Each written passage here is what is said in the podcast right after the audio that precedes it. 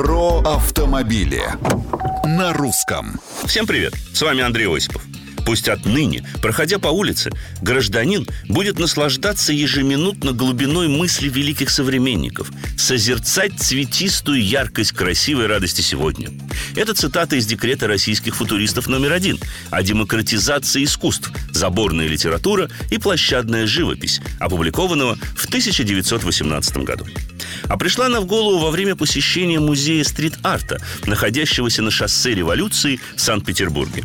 Хотя посещение – это мягко сказано. Скорее, во время путешествия за рулем новенькой Audi A3 по территории советского еще завода слоистых пластиков где между улиц и тупиков с говорящими названиями «Потустороннее», «Сомнительное» или «Кали хохла» размещены работы самых разных известных и не очень художников – Провокационность и скрытый ментальный посыл граффити в чем-то, кстати, перекликается с современной философией, если можно так выразить таких моделей, как Audi A3. Ведь не каждый поймет человека, покупающего автомобиль гольф-класса по цене хорошего, пусть и не премиального, но кроссовера. Это вызов, устоям, общему мнению или серой повседневности.